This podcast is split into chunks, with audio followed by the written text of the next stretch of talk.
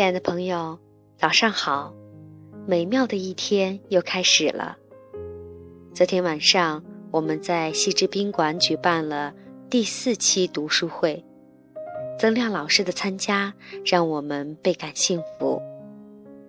虽然每一次读书会我们只能读两页左右，可是这种读书的方式却是从未有过的深刻。我们每个人都畅所欲言，在倾听与表达中，就那么自然而然的被疗愈了。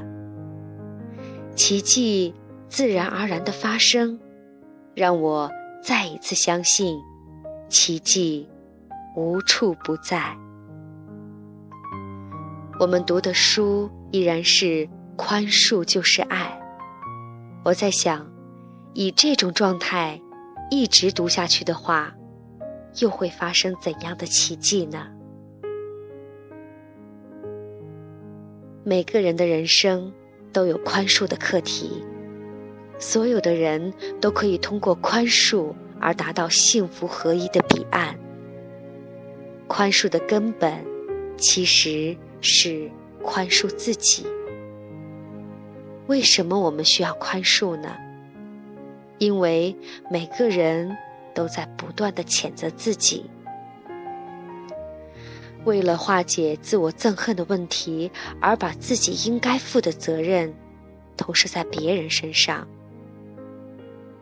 但那种投射是徒劳无益的，即使把别人卷进来，自我憎恨依然存在。只要我们继续批判自己或者是别人，我们就得终其一生的练习宽恕的课程。我们受自己的批判所伤，只有把爱带到内心的受伤之处，打开我们的内心去迎接爱。若选择爱，我们就祝福了自己和别人。当我们能够接纳和宽恕自己的每一个面的时候，就可以接纳和宽恕别人的每一个面。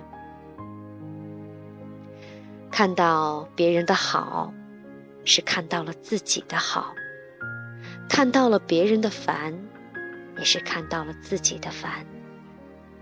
本质上来讲，聪明与愚蠢，慷慨与小气。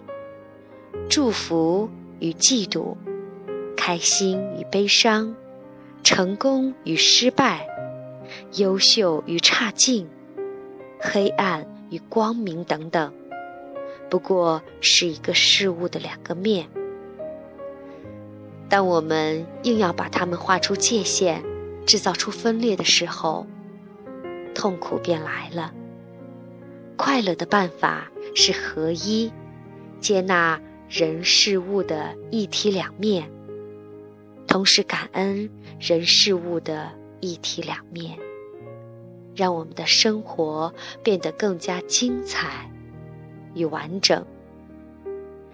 就像是没有黑暗，就不会有光明；没有失败，就不会有成功一样。如果人生只有成功，那么，便毫无生趣。也许死亡变成了人生唯一的诱惑。让我们一起读书，一起学习，一起分享，一同走在宽恕的路上。